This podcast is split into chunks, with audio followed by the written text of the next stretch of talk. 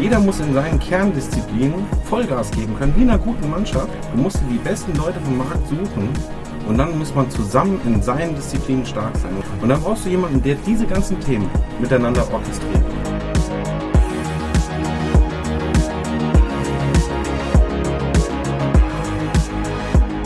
Wenn ich heute mit Unternehmen zusammenarbeite und sehe, dass die keine Tendenz haben, Digitalisierung ernst zu nehmen, also in Form eines Executive Levels, also C-Level, dann haben die die Welt noch nicht klingeln gehört.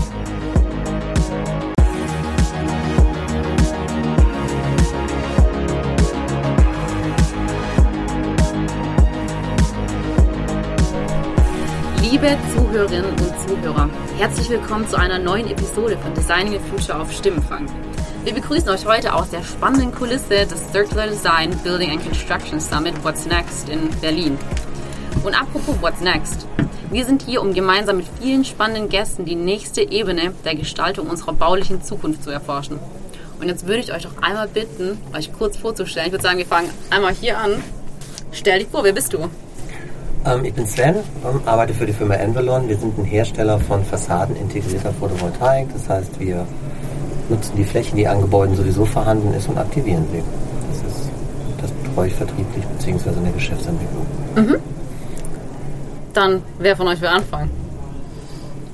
Ja, wieder mal ein Podcast. ich, bin, ähm, ja, ich bin der Benny.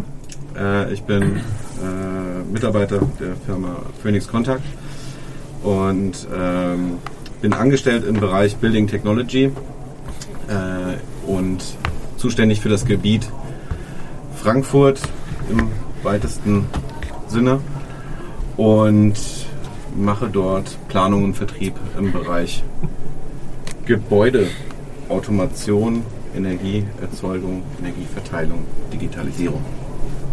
Ja, genau. Ja, ich bin der Tobias. Ähm, ich komme auch von Phoenix Kontakt. Äh, bin ja quasi der Podcast-Bro äh, von, von Benny. Und meine Aufgabe ist es genau wie Bennys Aufgabe auch, ähm, ja, Smart Building Design Konzepte zu erstellen mit unseren Kunden ähm, und unseren Partnern zusammen, ja, und die Digitalisierung der Gebäudebranche ähm, voranzutreiben. Vielleicht kurz mal zum Hintergrund. Ihr beiden, ich glaube, ihr habt selbst den Podcast. Wollt ihr ihn einmal kurz erwähnen, damit die Zuhörenden auch verstehen, Macht warum Buddies? Ne? Ja, also wir haben vor, keine Ahnung, jetzt 18 Folgen, irgendwann Anfang des Jahres einen eigenen Podcast gestartet. Ähm, und das ist eigentlich so aus so einer Schnapslaune heraus entstanden. Äh, das, der Podcast heißt Building Bridges, ein Brückenschlag zwischen Technik und Immobilie.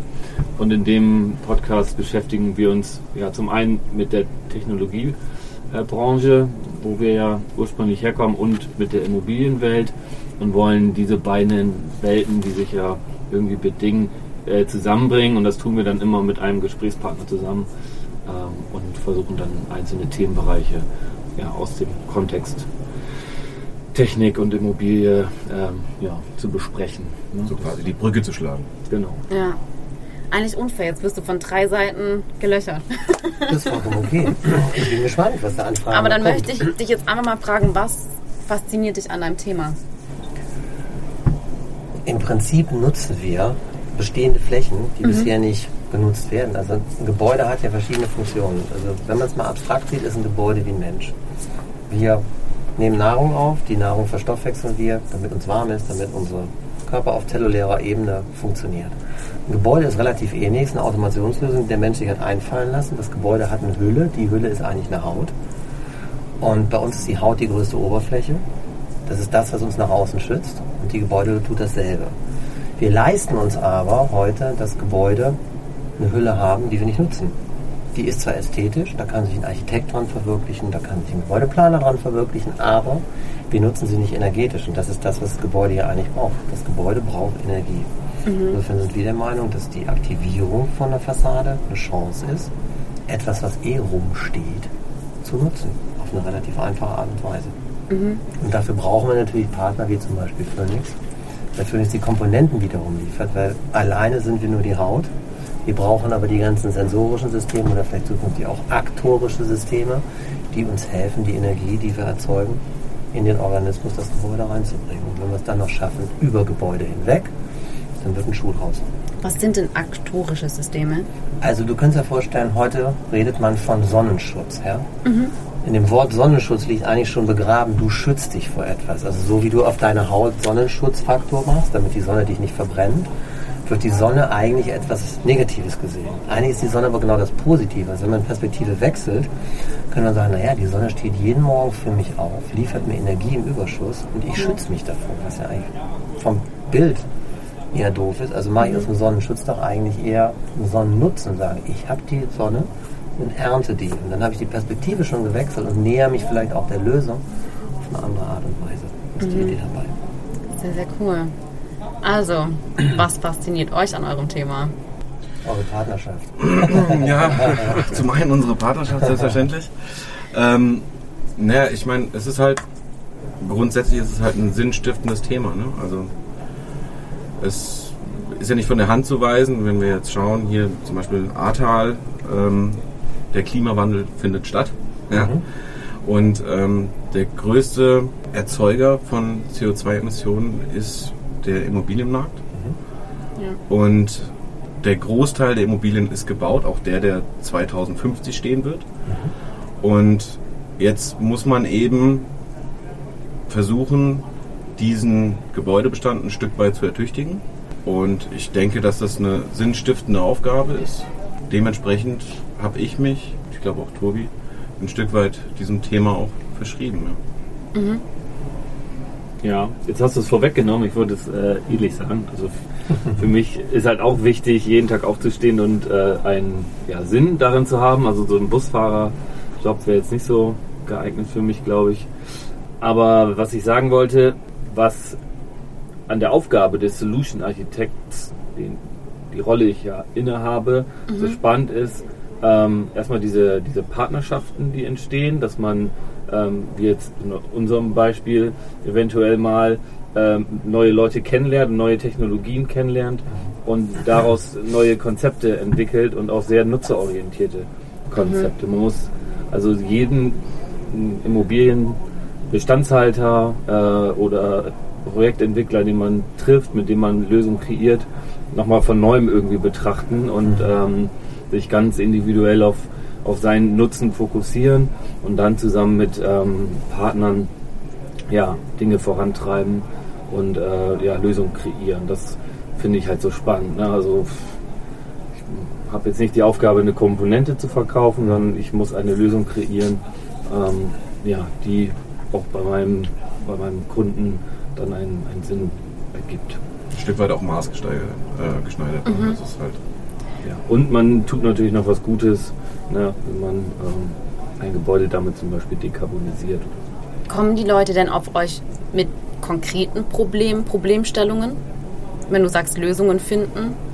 Also erstmal haben sie ja eine konkrete äh, Problemstellung, äh, dass sie irgendwas tun müssen, dass sie vielleicht ein, ein Asset haben oder ja, ein Portfolio haben, ähm, was droht zu stranden zum Beispiel oder sie, sie haben jetzt einen ganz konkreten Sanierungsbedarf oder wollen sich äh, auf die kommende CSRD-Richtlinie vorbereiten und sich dekarbonisieren. Also erstmal haben sie ein Thema ne? und dann musst du gucken in den Gesprächen, wie können wir uns da annähern oder wie kann ich zum Beispiel regenerative Energien in dein Gebäude integrieren und nicht jedes Dach ist zum Beispiel dafür geeignet, da jetzt äh, Photovoltaik äh, rauf zu, zu packen, ne, weil es das Dach vielleicht nicht trägt.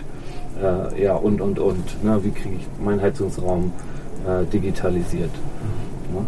Ja. Und da muss man sich da so, so rantasten und das ist ein ganz großer, ja, großes Consulting-Thema aus meiner Sicht. Ne? Also ist keiner oder die, die wenigsten Bestandshalter oder äh, Kunden und Interessenten wissen ganz genau, was sie wollen. Die kommen ja nicht und sagen, ich will jetzt meine Heizungsanlage äh, digital machen. Ne? Das Ja. ist, also sie haben echt eine Mammutaufgabe gerade aktuell. Ne? Die Ja. stehen ja eigentlich mit dem Rücken zur Wand.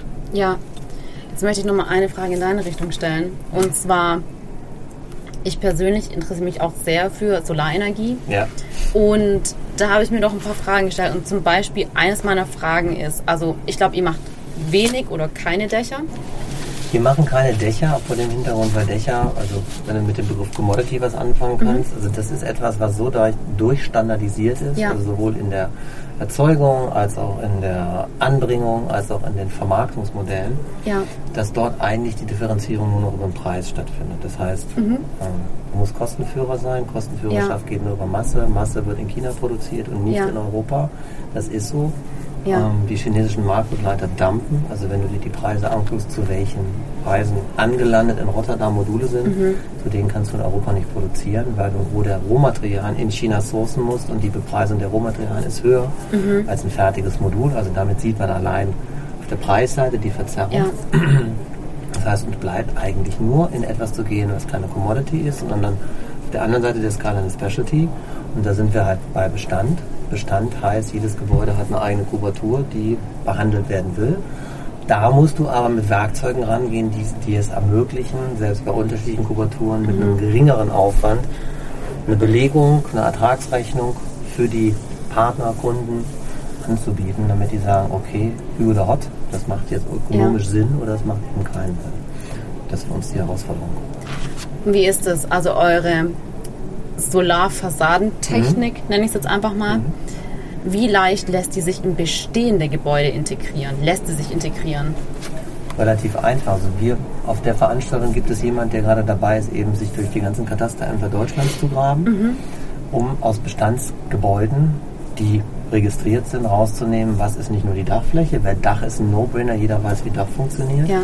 Wie komme ich vom Dach in die Fassade? So. Ja.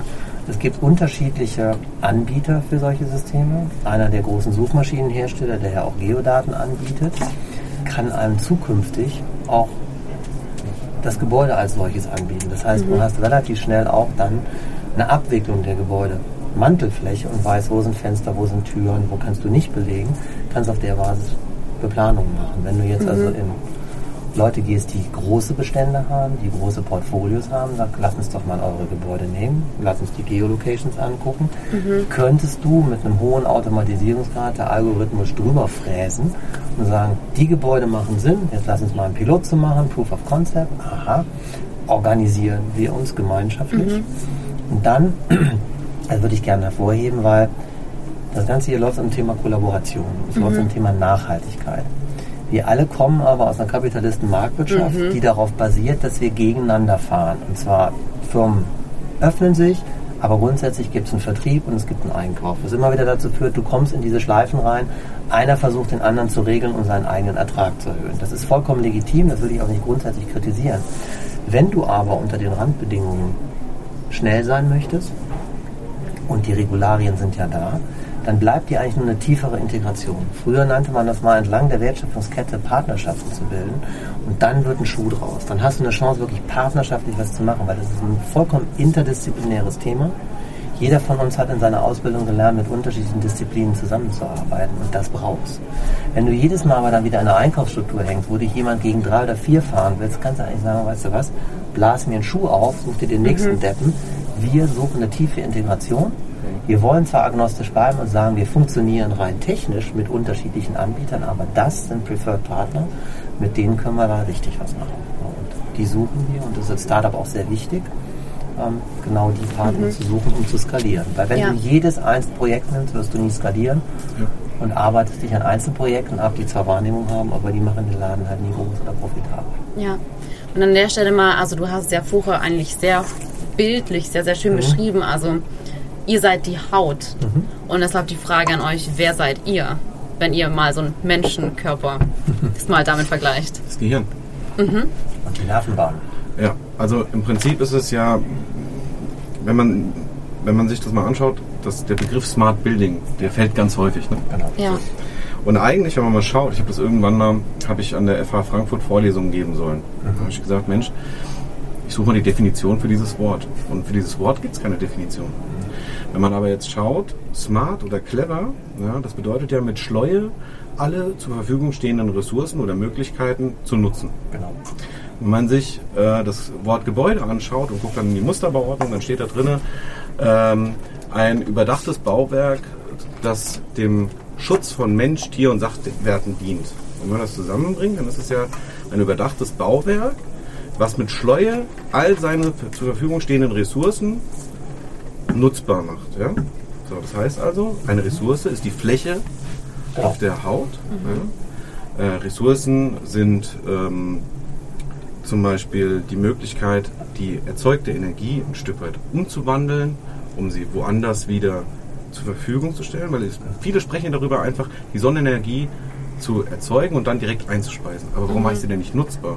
Wenn ich sie nutzbar mache, zum Beispiel über Mieterstrom oder dass ich sie in E-Mobility, äh, also in Ladesäulen äh, Ja. zur Verfügung stelle oder für die, meine Energieerzeugung über eine Wärmepumpe im Haus, dann brauche ich ja im Haus brauche ich ein Energiemanagementsystem, Ja. was sagt, okay, wie müssen jetzt meine Energieflüsse gemanagt werden? Wo brauche ich jetzt Energie und wo nicht?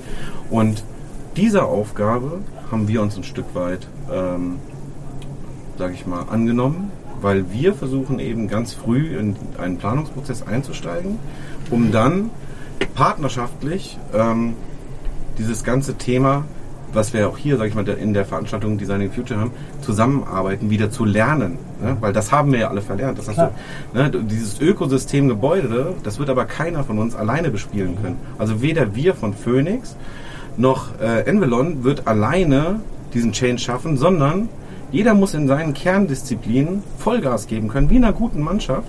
Ja, du brauchst einen starken Abwehrchef, du brauchst einen starken Stürmer, um Erfolg zu haben. Und in der Champions League spielen auch nur die, die eine starke Bank haben, ganz weit vorne. Und so ist es nämlich im Gebäude eben auch. Du musst dir die besten Leute vom Markt suchen und dann muss man zusammen in seinen Disziplinen stark sein. Und dann brauchst du einen, der diese ganzen Themen, ja, besonders gut in Solar, besonders gut meinetwegen im Eisspeicher, besonders gut in E-Mobility. Und dann brauchst du jemanden, der diese ganzen Themen miteinander orchestriert. Und das machen wir bei Phoenix Kontakt mit Analytics. Und das heißt, wer, wer ihr seid der, also du hast Orchestermann. Ich finde die Wörter heute so gut hier. ich wollte sagen, und nächstes Mal bringe ich Bilder mit. Ähm, total spannend, wenn man das auch als ein Orchester, der vorne trotzdem noch, jeder kann sein Instrument, aber man braucht trotzdem jemand, der vorne steht. Einen Dirigent. Richtig. Und wer ist das? Phoenix. Und warum wollt ihr das sein? Weil ich sag's mal ganz so, also warum ich jetzt so salopp frage. Es gibt total viele Leute, die sagen, boah, finde ich total spannend, müssen wir machen. Aber keiner macht's. Also haben's keiner, genau. Hast du es Das- schon gesehen? Ja, es hat ein bisschen was damit zu tun. Wenn du, ähm, guck dir das Thema Digitalisierung an, was wir da vorne ja auch haben. Wenn du anschaust, wo heute Digitalisierung im Unternehmen angesiedelt ist, dann ist das so wie früher die Qualitätssicherung, ja. Da ist jemand in der IT, der sagt, kümmere du dich mal um Digitalisierung, ja. Das eine ist IT, was wir alle brauchen, wir brauchen Rechner, um zu arbeiten. Verstanden, danke.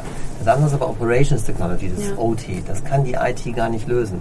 Das heißt, wenn ich heute mit Unternehmen zusammenarbeite und mir die angucke und sehe, dass die keine Tendenz haben, Digitalisierung ernst zu nehmen, also in Form eines Executive Levels, also C-Level, dann haben die die Welt noch nicht klingeln gehört, weil das ist genau das, was es braucht. Du kriegst das Thema nur digital gestemmt. Wenn wir traditionell Architekt macht Entwurf auf Papier, Entwurf wird übersetzt in irgendwas durch die Phasen, alles wunderschön.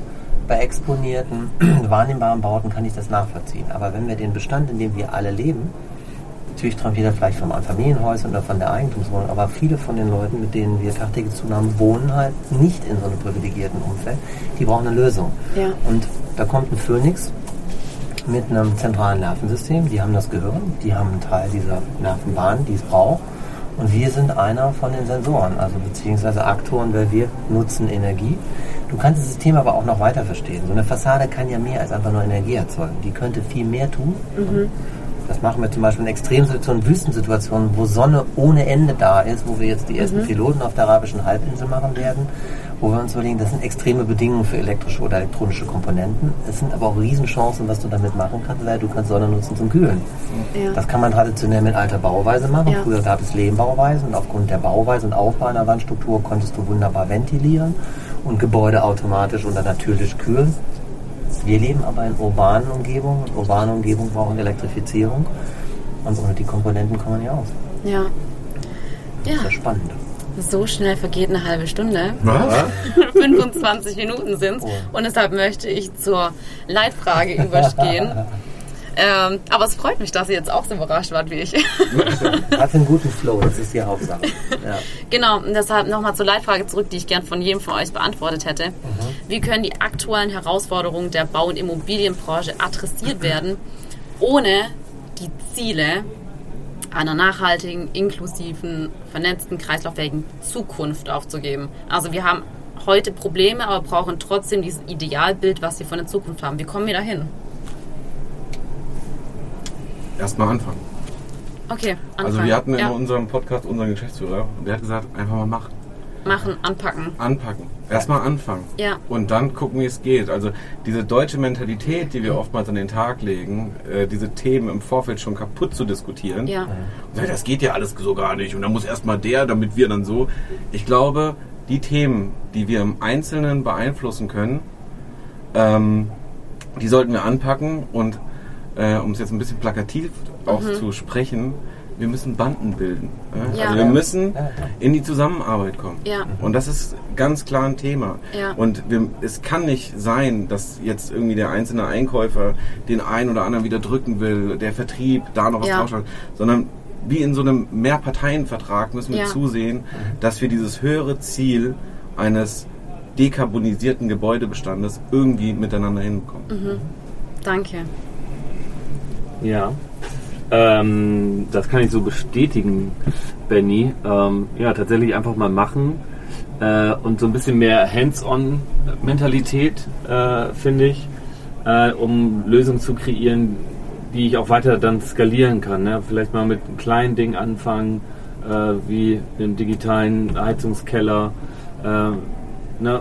kleine Teile von Gebäuden anfangen zu digitalisieren und diese Informationen dann weiter zu benutzen äh, und ähm, ja, so dann halt von den fossilen Brennstoffen wegzukommen hin zu regenerativen Energien. Das ist, glaube ich, äh, ein guter Weg, weil uns fehlen ja auch die Fachkräfte an allen Ecken und Kanten, äh, um diese Mammutaufgabe zu stemmen.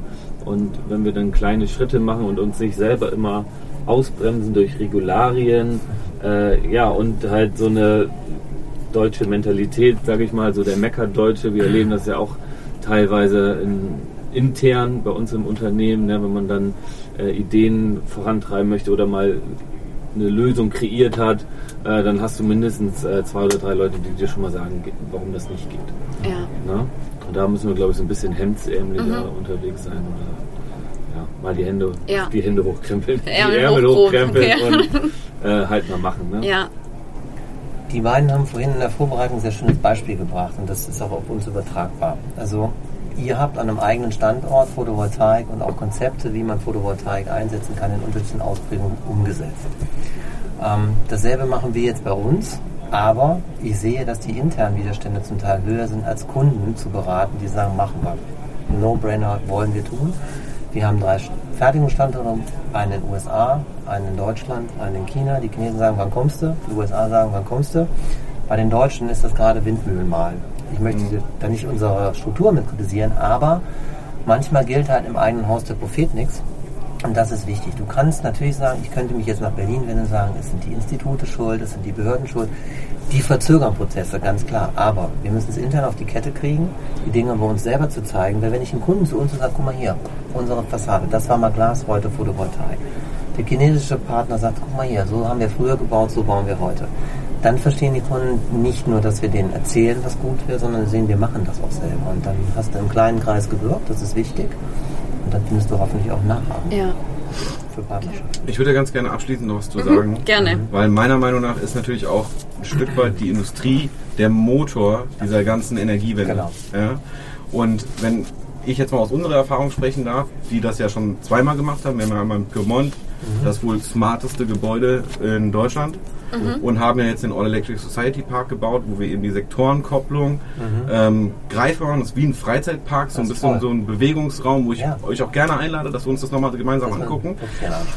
Aber rein aus wirtschaftlicher Sicht ist, sind diese Gebäude mit Blick auf den Vertrieb besser als jede PowerPoint. Absolut. Mit jedem Kunden, mit dem du da hingehst, Genau. der ist begeistert und sagt, okay, wie kann ich das bestellen? Das will Ja. ich genau so haben. Genau. Ja. Super. Dann Dank, vielen lieben Dank. Danke an euch beide. Ja, wir danken dir. Danke dir, sehr cool. Liebe Zuhörerinnen und Zuhörer, das war Designing the Future auf Stimmenfang, live aus der Strähle Teambox. Vielen Dank fürs Zuhören. Wir haben noch weitere spannende Gäste und deren Perspektiven eingefangen. Wir freuen uns, wenn Sie auch beim nächsten Mal wieder mit dabei sind, um zu erfahren, wie weitere Personen aus dieser Branche, vielleicht auch ganz anders, über die Fragen der Zukunft denken. Bis zum nächsten Mal.